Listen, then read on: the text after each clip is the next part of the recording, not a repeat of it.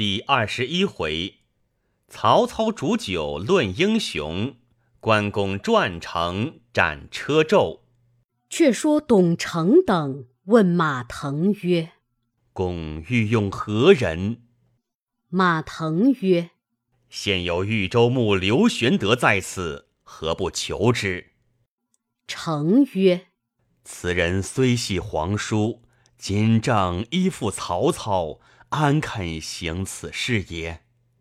腾曰：“吾观前日围场之中，曹操迎受重贺之时。”云长在玄德背后挺刀欲杀操，玄德以目视之而止。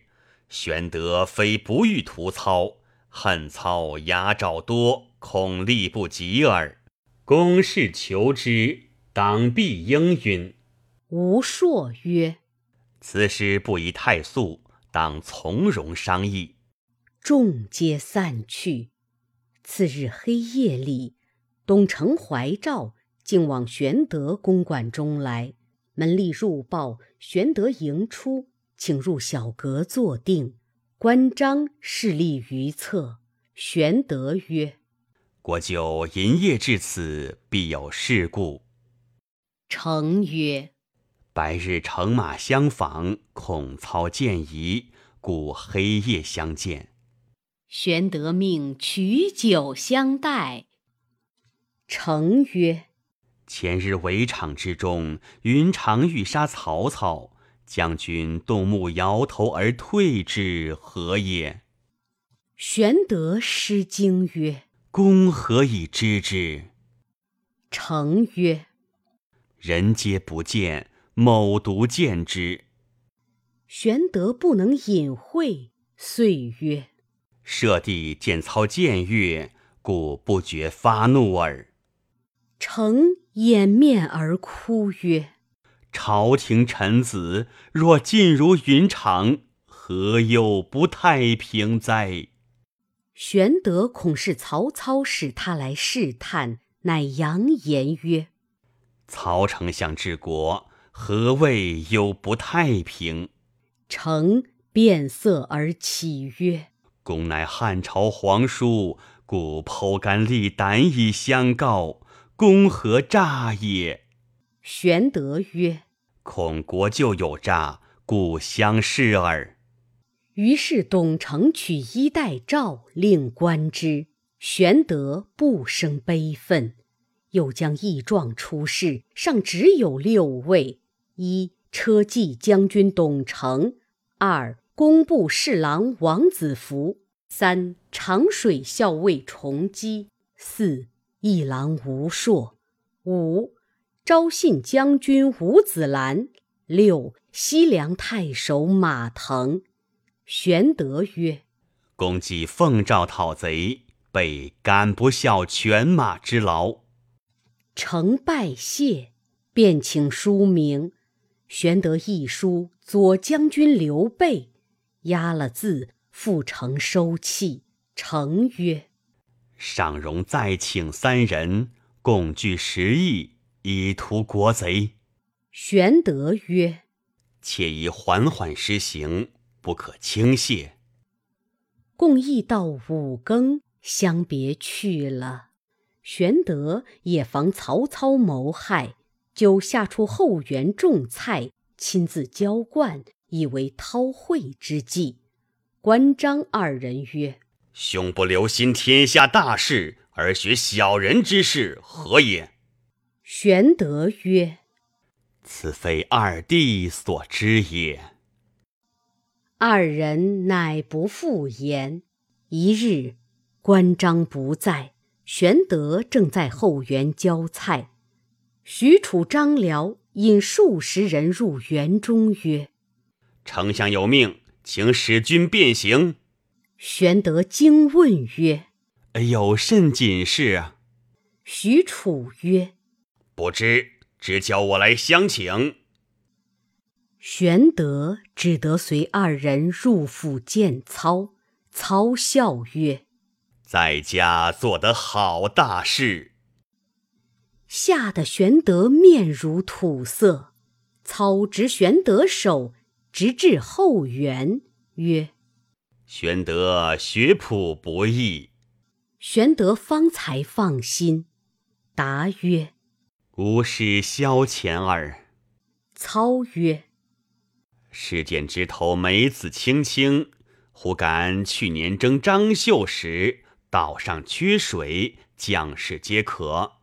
吾心生一计，以便虚指曰：前面有梅林，军士闻之，口皆生唾，犹是不可。今见此梅，不可不赏。又知煮酒正熟，故邀使君小停一会。玄德心神方定，随至小亭，以设尊祖，盘置青梅。一樽煮酒，二人对坐，开怀畅饮。酒至半酣，忽阴云漠漠，骤雨将至。从人遥指天外龙卦，操与玄德凭栏观之。操曰：“师君知龙之变化否？”玄德曰：“未知其详。”操曰：龙能大能小，能生能隐。大则星云吐雾，小则隐介藏形。生则飞腾于宇宙之间，隐则潜伏于波涛之内。方今春深，龙乘时变化，由人得志而纵横四海。龙之为物，可比世之英雄。玄德久立四方，必知当世英雄，请示之言之。玄德曰：“北肉眼，安识英雄？”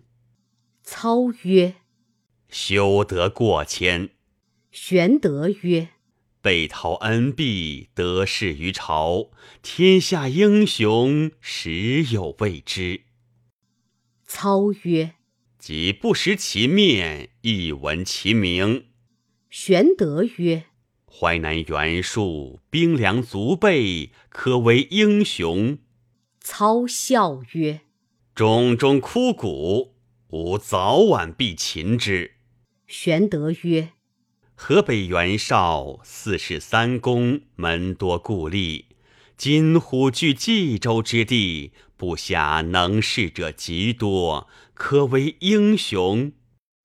操笑曰：“袁绍色厉胆薄，好谋无断，干大事而牺身，见小利而忘命，非英雄也。”玄德曰：“有一人名称八郡，威震九州，刘景升可为英雄。”操曰：刘表虚名无实，非英雄也。玄德曰：“有一人血气方刚，江东领袖，孙伯符乃英雄也。”操曰：“孙策借父之名，非英雄也。”玄德曰：“益州刘季玉可为英雄乎？”操曰：刘璋虽系宗室，乃守护之权耳，何足为英雄？玄德曰：“如张绣、张鲁、韩遂等辈，皆何如？”操鼓掌大笑曰：“此等碌碌小人，何足挂齿？”玄德曰：“舍此之外，备实不知。”操曰：夫英雄者，胸怀大志，富有良谋，有包藏宇宙之机，吞吐天地之智者也。玄德曰：“谁能当之？”操以手指玄德，后自指，曰：“今天下英雄，唯使君与操耳。”玄德闻言，吃了一惊，手中所执持柱不觉落于地下，时正值大雨将至，雷声大作。玄德乃从容，俯首石柱曰：“一朕之位，乃至于此。”操笑曰：“丈夫亦未雷乎？”玄德曰：“圣人迅雷风烈必变，安得不畏？”将闻言施助缘故。轻轻掩饰过了，操遂不疑玄德。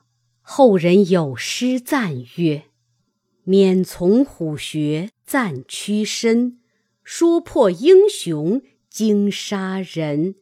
巧借文雷来掩饰，随机应变信如神。”天欲方住。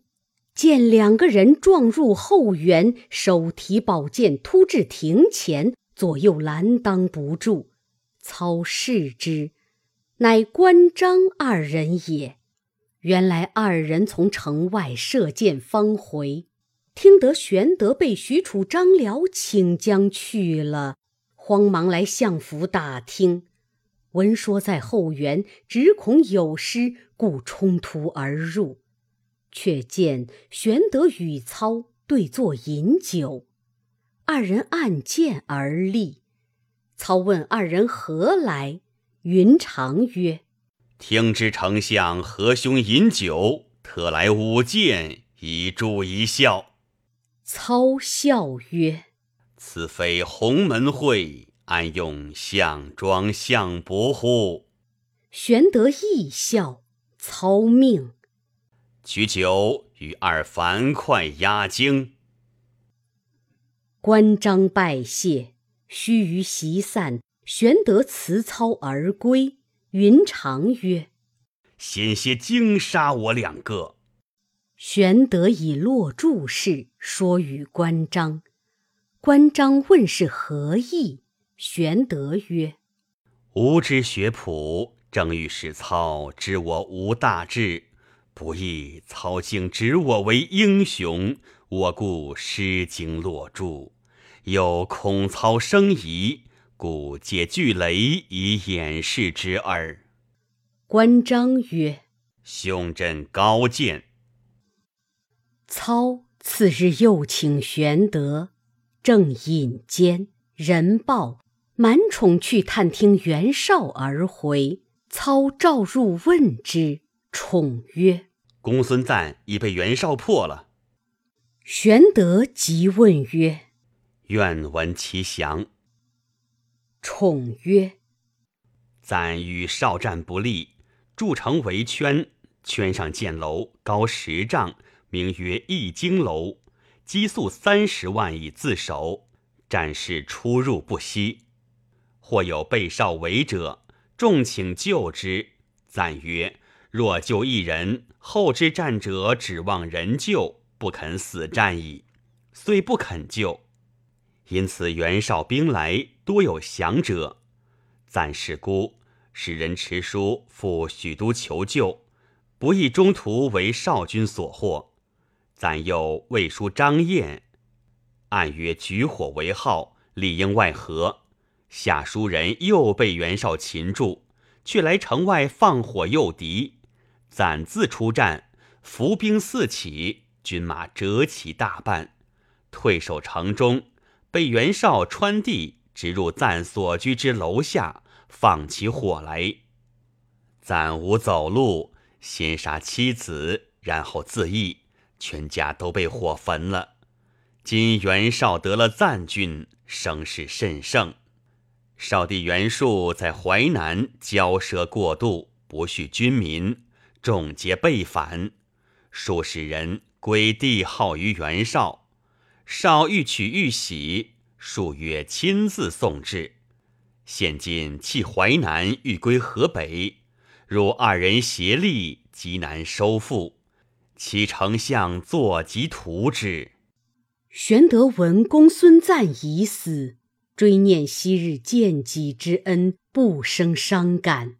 又不知赵子龙如何下落，放心不下，因暗想曰：“我不就此时寻个脱身之计，更待何时？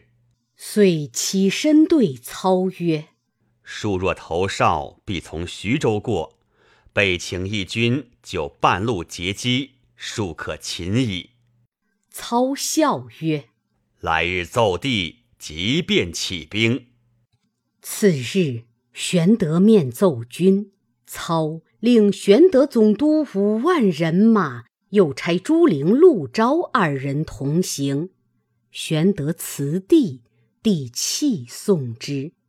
玄德到狱，星夜收拾军器鞍马，挂了将军印，催促便行。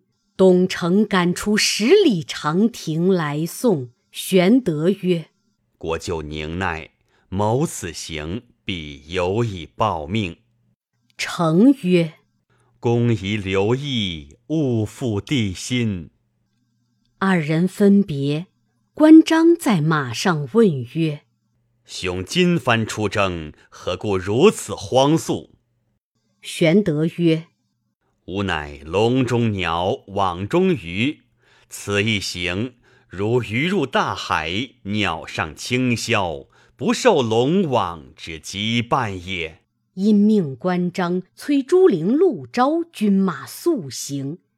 时程昱、郭嘉考教钱粮方回，知曹操已遣玄德进兵徐州，慌入谏曰：“丞相何故令刘备督军？”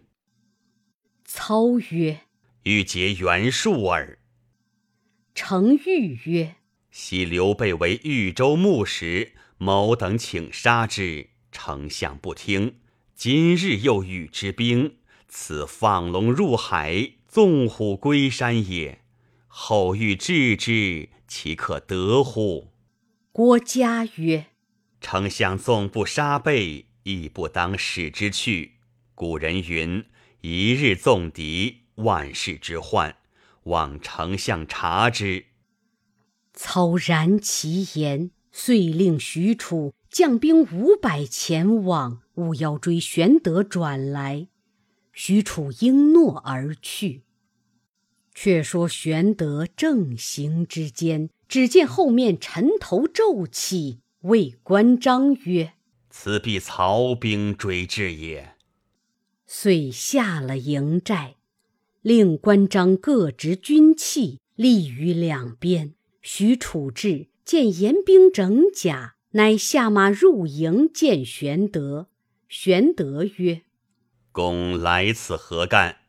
楚曰：“奉丞相命，特请将军回去，别有商议。”玄德曰：“将在外，君命有所不受。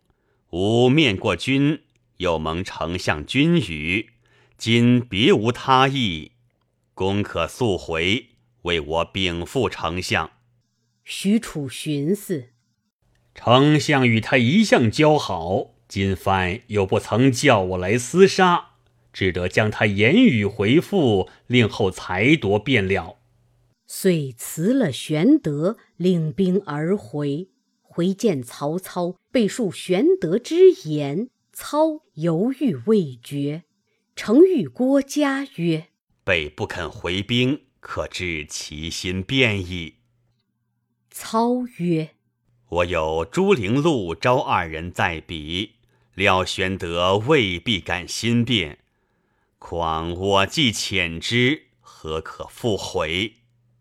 遂不复追玄德。后人有诗叹玄德曰：“戍兵秣马去匆匆，心念天颜衣带中。”撞破铁笼逃虎豹，顿开金锁走蛟龙。却说马腾见玄德已去，鞭报又急，亦回西凉州去了。玄德兵至徐州，刺史车胄出迎，公宴毕，孙乾、糜竺等都来参见。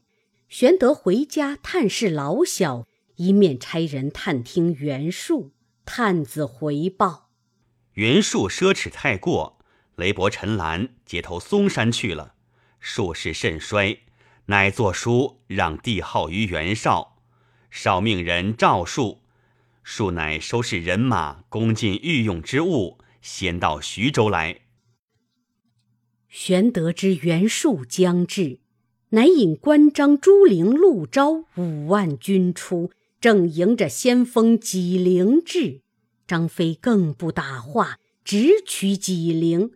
斗无十合，张飞大喝一声，刺纪灵于马下，败军奔走。